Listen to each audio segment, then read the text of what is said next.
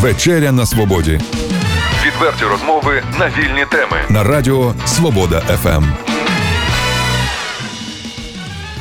Вітаю вас в ефірі Радіо Свобода ФМ. Вечеря на свободі, чи як от ми тільки що жартували, поки що на свободі, Сьогодні ми е, спілкуємося, як завжди, із моїм колегою Олексієм Масловим. та Іриною Воробей Гості наші громадські діячі сьогодні Олександр Кашпар. Та Володимир Березинський. Вітаємо вас, шановні. Вітаємо. Вітаю. У нас є і наскільки ми знаємо, ще й конкретні приводи. Про ми говоримо про абсолютно е, конкретні зміни у законодавстві. Правильно? От ви, як громадські діячі, ви декларації заповнили вже? Ну, закон ще річ тим, що закон набуває чинності з моменту його оприлюднення. Що він це ще за закон? Е. Одразу пояснюйте, будь ласка. Ну, це закон, який був проголосований 23 лют... 23 березня в Верховній Раді. Президент України вніс до парламенту законопроект, яким пропонував е, спростити, е, так би мовити, життя військовослужбовцям, які зараз перебувають в зоні проведення антитерористичної операції. З мотивів того, що потрібно тим військовослужбовцям, які зараз проходять е, службу в зоні АТО, потрібно з'явитися місце, де вони приписані, отримати електронні ключі, отримати довідки про доходи. І тобто неможливо виконати строк до 1 квітня. Багато військовослужбовців не можуть подати електронні декларації. Тому президентом було внесено до парламенту закон про внесення змін е, до закону України про запобігання корупції, яким пропонувалось, до речі, всіх військових посадових осіб Збройних сил України, окрім військовослужбовців строкової служби, е, звільнити від подання електронних декларацій. А вже в процесі, коли цей закон опинився в парламенті, в стінах парламенту, то до нього почали вноситися масово правки. Як в першому читанні почали вносити правки, там пропонувалося, що звільнити від декларування навіть посадових осіб, які штабісти, там е, мають офіцерські генеральські погони, але їх потрібно звільнити, тому що вони військовослужбовці і не мають подавати декларацію. Ну, е, пізніше, вже під час другого читання, е, поправок стало ще більше. Навіть назва закону змінилася, який приймає Верховна Рада. Тобто президент ніс один законопроект, а в парламенті після першого читання у нього навіть змінилась назва, і він вже називався про внесення змін до деяких законів України щодо особливості фінансового контролю окремих категорій посадових осіб. Але разом з посадовими особами у нас стали вже в законопроекті з'явилися і фізичні особи, і громадські діячі. Хотіли навіть е, зобов'язати подавати декларації редакторів і засновників засобів масової інформації. А яка різниця між фізичними особами і громадськими діячами? Е, Річ тим, що давайте виходити з того, що таке є корупція. Корупція це використання владних повноважень в особистих цілях заради збагачення. Фізичні особи, громадські діячі, вони не мають владних повноважень. Тобто сфера дії цього закону взагалі не може за визначенням поширюватися на них. У нас фізичні особи подають декларації до 1 квітня згідно з податковим кодексом про своє майно і інші речі. А е, сюди вписали цих осіб, як будто вони, начебто, вони є е, посадовими особами, які там мають доступ до влади, мають доступ до бюджетних коштів і таке інше. На якому зараз е, етапі перебуває от розгляд цього е, законопроекту? Що зараз із ним відбувається? Е, Законопроект вже підписаний і після його оприлюднення, на і після його, і чекає оприлюднення. Так. Ну, от дивіться, от мені все ж таки не зовсім зрозуміло. Ну, у чому біда? Ну, будете ви, пане Володимире, заповнювати декларацію як голова однієї з громадських організацій. Ну, заповните. І ніхто не буде потім на вас е, зиркати і не буде казати, ага, то ти навмисно, то ти все зробив. Це тобі кошти дали там. Це, тобі ти замовили цю людину. Це ти не, не з корупцією борешся, а це тебе замовна справа. Тобто, що, що тут турбує вас?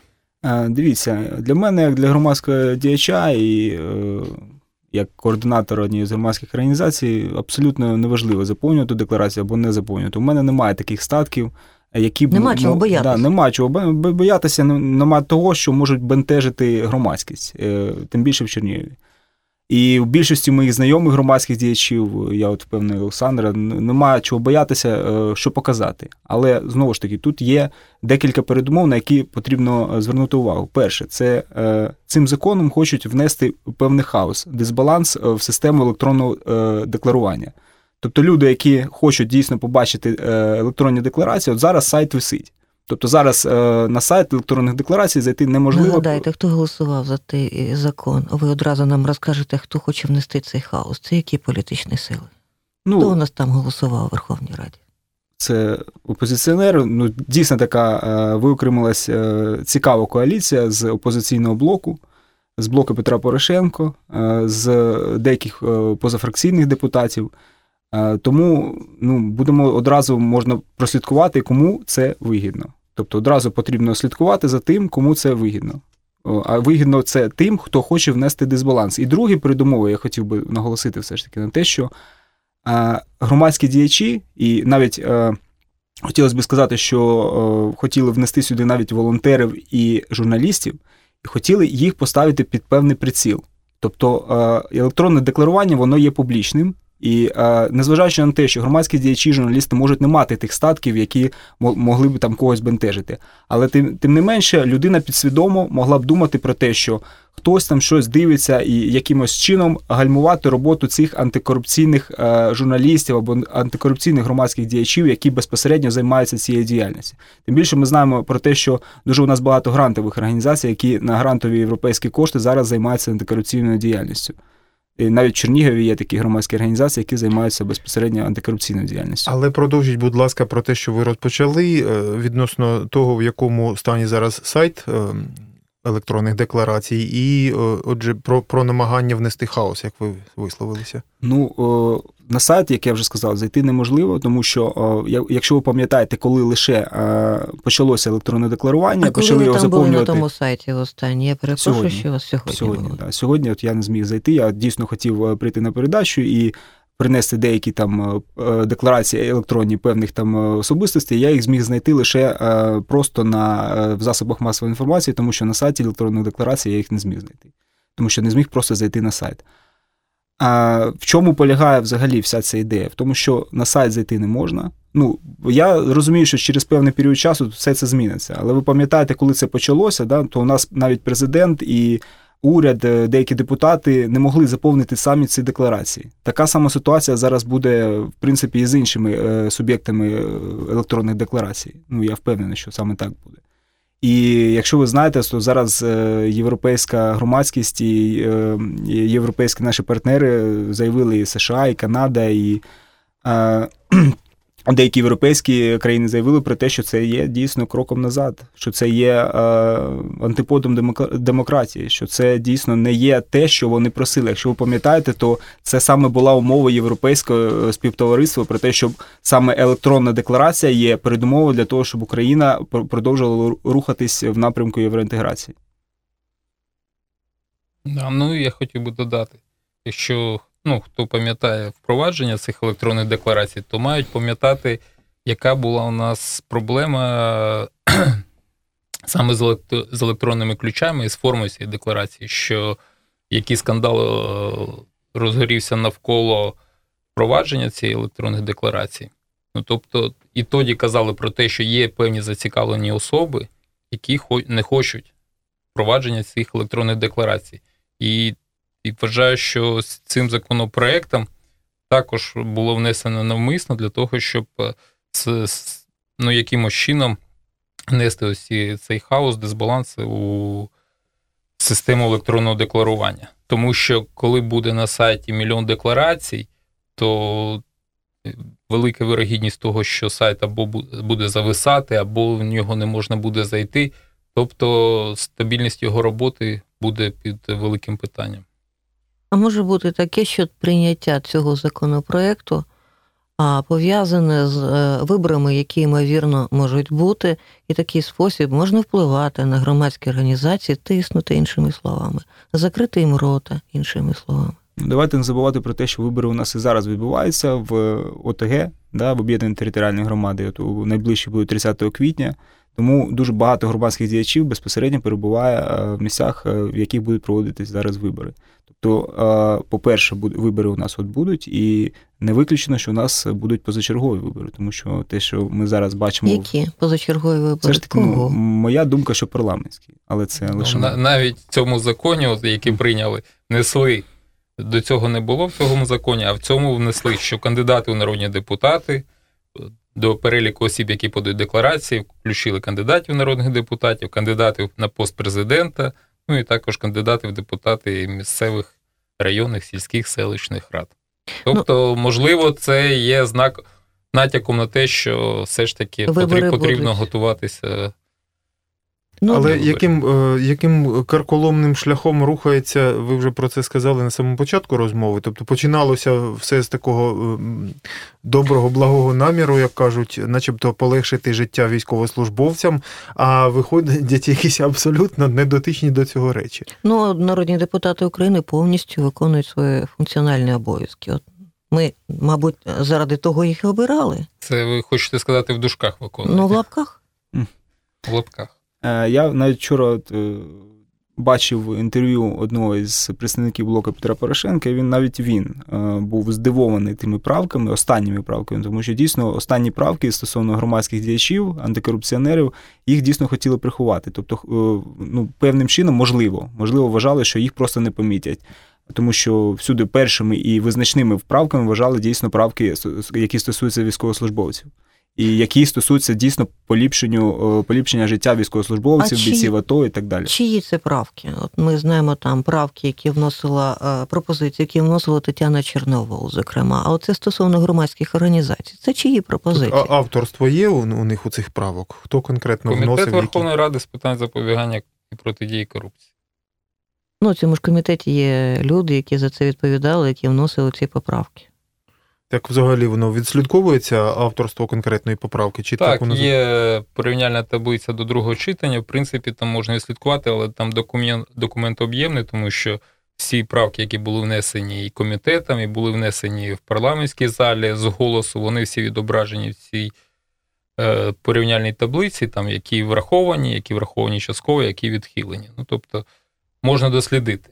В принципі, стосовно громадських організацій, наскільки мені відомо, це була правка депутата від Народного фронту Тетяни Чорновол, яка можливо їй не подобалось про те, те, що дуже багато засобів масової інформації, дуже багато громадських діячів приділяють їй таку увагу, і там, можливо, вона таким чином, ну.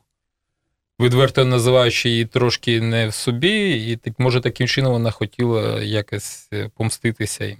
Ну, це моє припущення таке. Але взагалі-то е, такого не може бути, щоб приймати закони всупереч регламенту і всупереч Конституції.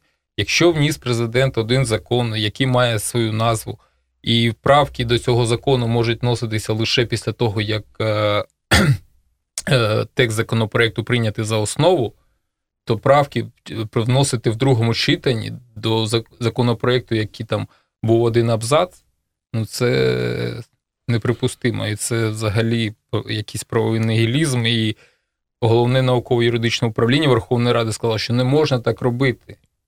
Люди добре схаменіться. Але це нікого не зупинило, і, в принципі, було Це, це дуже дуже, м'яко кажучи, тривожний симптом, що взагалі таке відбувається. Так, така практика виникла. Дуже часто у нас, на жаль, відбувається така практика в Верховній Раді. Що ініціатива була одна, а на виході отримуємо абсолютно інший документ. Ну, якийсь. пане Володимире, я думаю, що громадським діячам, журналістам не звикати до тиску. До цього ми завжди готові. Тому нічого дивного.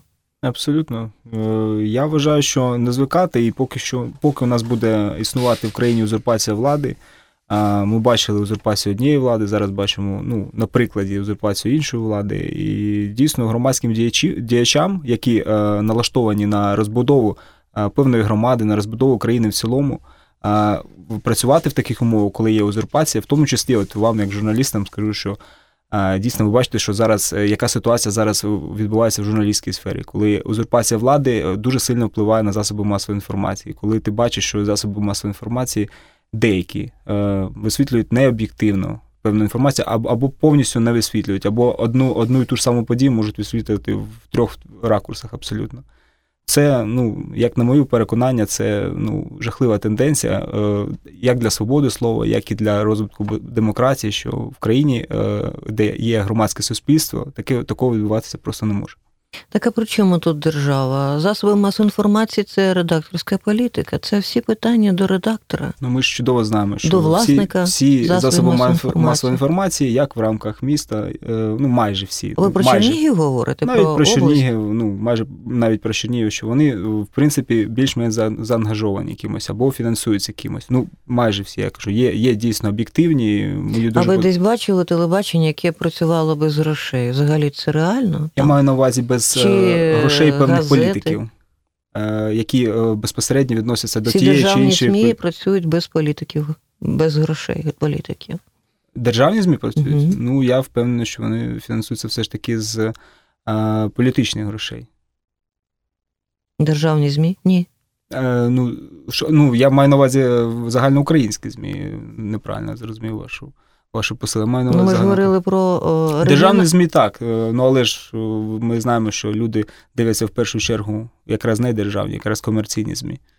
Комерційні ЗМІ е, відстоюють точку зору певної політичної сили, а в нашому випадку ми знаємо, яку саме. Нам необхідно, пане Володимире, з вами зробити опитування. Що ж насправді наші мешканці дивляться, слухають та читають. Я чогось переконана, що політику наші люди останнім часом взагалі не дивляться і не цікавляться нею. Вона їм набридла. Да, в певному часі так. І дивитися по телебаченню, і бачити на вулицях свого міста політичні, знову ж таки, політичні гасла, політичні намети. Е, я це дійсно бачу і спілкуюся з людьми, дійсно вони так. Вони Більш такі. того, дуже багато людей, які, е, з яким я спілкуюся, так от вони говорять, що у них немає телевізора взагалі. Вони інколи включають е, комп'ютер, якісь там новини швиденько дивляться через інтернет-мережу. Все. Але, на жаль, ми знаємо, який у нас електорат. Електорат це наш 50 тобто люди, яким е, далеко за 50, а у цих людей якраз ми знаємо, що є телевізор, вони читають газети ще з радянських часів, і саме вони у нас е, приймають е, рішення, якраз е, саме вони у нас є рушійною силою демократії. Ну, зробимо соціологічне опитування, потім повернемося, знову поговоримо. Я думаю, що ви здивуєтесь. У пенсіонерів є інтернет, і вони чудово володіють комп'ютером. Тепер ще і різні пенсіонери. Час іде. А, а все-таки, якщо трошки розширити ем, це от коло питань, що тепер взагалі в світлі оцих от е, тривожних, скажімо так, симптомів е, і змін, е, що робити, як діяти громадськості у сенсі активістів? Не громадських красти. активістів, Не журналістів. Як реагувати на все це? Як ви думаєте?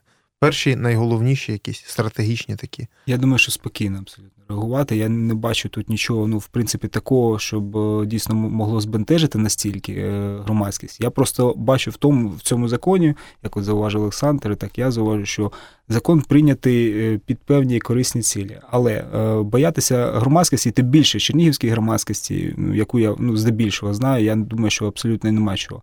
І ті громадськості, які там займаються антикорупційним, е, антикорупційною діяльністю, ну я не бачив у цих людей там надвисоких статків. Можливо, подивимося, якщо вони дійсно задекларують і там побачимо ми щось е, надвисоке, тоді я дійсно перше буду встану буду аплодувати цьому закону і скажу, що дійсно цей закон він важливий, він потрібен, але я впевнений, що цього не буде, тому цей закон він не потрібний. Нам невже нам більше е, нема на кого звернути увагу? Невже немає звернути увагу на державних посадовців вищого рівня, посадовців в рамках е, органів місцевого самоврядування. От на що потрібно звертати увагу. Ми подивилися, коли нам показали електронні декларації. А під, під матрацами мільярди, мільйони готівкою, задекларовані церкви, задекларовані е, колекції старовинних там вин, е, Ну і шаблів далі і так далі. подивилися, От який в тому, в тому та і ситуація, що давайте приділили більше увагу результатам, тобто результатам е, антикорупційних е, е, органів, щоб вони показали дійсно результати, що до чого це може привести.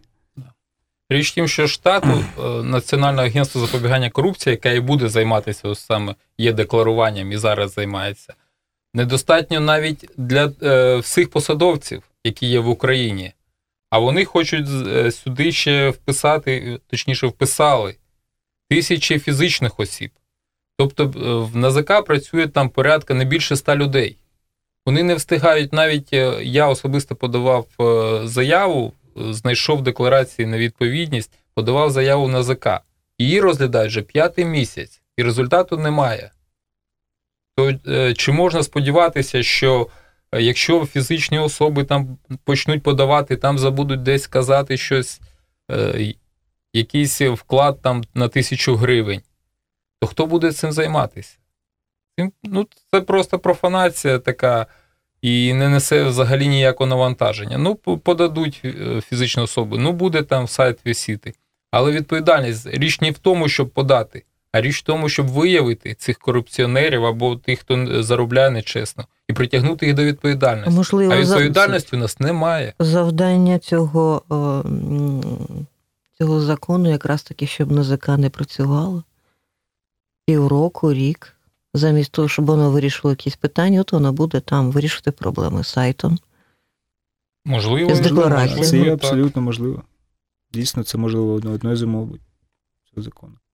Ну, які ми з вами зробимо підсумки? А то так якось сумно ми з вами mm. говоримо на, насправді. Е, підсумком, підсумком цього всього потрібно зробити те, що потрібно дійсно проводити не профанацію, а конкретні реформи конкретно спрямовувати е, дії, в першу чергу антикорупційні дії, тому що корупція у нас, ми знаємо, це є раковою пухлиною нашого суспільства, і дії повинні закінчуватись певним результатом. Тобто, от ми бачимо, да, що на публіку там показали там затримання Насірова, да, але людина, яка може внести там заставу там 100 мільйонів, да, умовно, да, е, ну, ми знаємо, що давати такій людині заставу, це вже ну, ну апріорі не може бути. Тому що ну, людина, яка накрала там мільярди, внесла заставу, там, чи є в нього цей, цей браслет, чи немає, і е, поїхала далі за кордон, як е, відбулося з певними там іншими в лапках посадовцями. Потрібно показувати результат. Тобто, ну, якщо ми дійсно зараз е, примусимо декларувати там громадських діячів, активістів, там як хотіли волонтерів, і ще ну я не думаю, що дійсно це якось вплине на суттєво на боротьбу з корупцією в Україні давайте робити певний результат. Тобто, дійсно, хай антикорупційні е, органи НАЗК і НАБУ покажуть дійсно, як вони можуть робити, як вони можуть розслідувати, як вони вчасно можуть передавати справи до суду, як вони е, дійсно можуть е, представляти обвинувачення в суді і так далі. От в чому на що потрібно спрямувати зусилля, на те, щоб ми дійсно побачили конкретний результат, тобто конкретні розслідування, конкретні судові справи, конкретні судові вже рішення. А Якщо так трошки ухилитися від першої початкової теми е, стосовно Чернігова і Чернігівської області, е, чи є нам чим пишатися, крім Насірова, який теж наш земляк, в принципі, за походженням?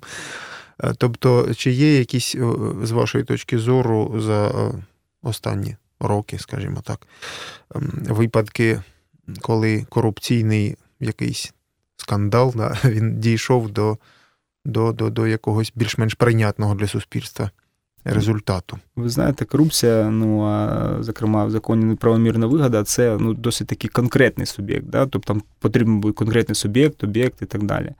А, І, зокрема, е, під під корупцію або неправомірну вигоду може підпадати будь-яка справа. Але, е, ну, вчасно, е, зокрема, я можу розказати, що ми починали з такої досить гучної справи справи Єреськів. Якщо знаєте, ця справа е, тривала майже 10 років. Тобто 10 років люди, люди не могли за шахрайством отримати свою квартиру. Е, тобто вони жили фактично в цій квартирі, але юридично вони її не мали. Там вже помер е, власник, один з власників і так далі. І ну, за допомогою нашої організації я не можу сказати, що там боротьбі з корупцією певними, але можу сказати те, що в цій справі приймали посадовці і силові структури там найвищого рівня на в рамках області. Але ну на, на жаль, на жаль, я можу сказати, у нас в нашій організації певних доказів, щоб е, дійсно е, притягнути до відповідальності саме цих е, осіб, не вистачило для того, щоб ми писали, дійсно писали і на на прокуратуру, навіть на генпрокуратуру писали листи звернення стосовно цих от осіб. Але на жаль, ну цих одне радує, що люди дійсно отримали юридично, вже де юри отримали свою квартиру через 10 років. 10 років у них вже через ці події була е, хвора донька, тобто психічну хворобу ну, е, отримала через ці всі е, речі, але дійсно люди отримали. От остання справа це справа ратушна, яка ще не завершила. Це справа а, однієї з працівниць нашого центрального ринку, на яку подала позов до суду. Спочатку позов, спочатку заяву прокуратуру керівник ринку, вже колишній Калінченко, і в них е, судова тя- тяганина вже триває 4 роки. Е, За ці 4 роки три, три рази подавали, е, е, передавали в суд першої інстанції, і апеляційний суд тричі відхиляв. Е, Тричі е, визнавав неправомірної дії першої інстанції, тобто повертав е, або до розслідування, або до першої інстанції. От буквально от, в травні місяці буде вже сьоме судове слухання, і чотири роки прокуратура намагається тягати цю жінку, у якої син Герой України, який з 14-го року е, перебуває в зоні АТО, який вже є інвалідом війни, який е, пройшов Ірак. е, Але ця жіночка з 13-го року вимушена так е, судитися. Зараз перебуває у лікарні через всі ці події. І вона 4 роки не може досягти от, е, справедливості. Звернула за нас, ну я ж кажу, намагаюся, але знову ж таки, і е, знову е, простежуються певні парале- паралелі. Знову ж таки, ті ж самі силовики, ті ж самі там е, прокурори. Зараз не хочу в інтересах слідства називати саме ці прізвища, але ну е, ситуація на- навіть на рівні області є певні от моменти. І також хочу зауважити на те, що дивився е, передачу схеми. Ви бачили, як е, проводилася атестація наших прокурорів е, чернігівських. Да, і ви, ви бачили, от, люди е, розповідали про свої статки, і от вже навіть з цього можна було зробити певні висновки, да, які от, це повертаючись вже до теми нашої передачі, да, бо можна зробити з теми, е, які статки є у кандидатів на прокурори. Да, і от мені дуже впало в око одна. Е, людина, коли е, хлоп, хлопець е, прийшов і каже, що я хочу.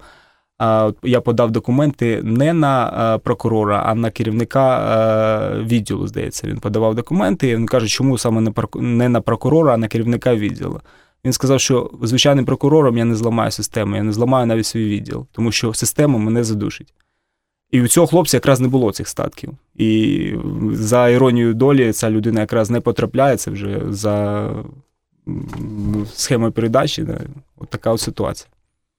Наприкінці нашої розмови ми завжди запитуємо у наших гостей, а от що б ви нам порадили, нам, ведучим, журналістам, в якому напрямку нам йти, аби не вступити в яму.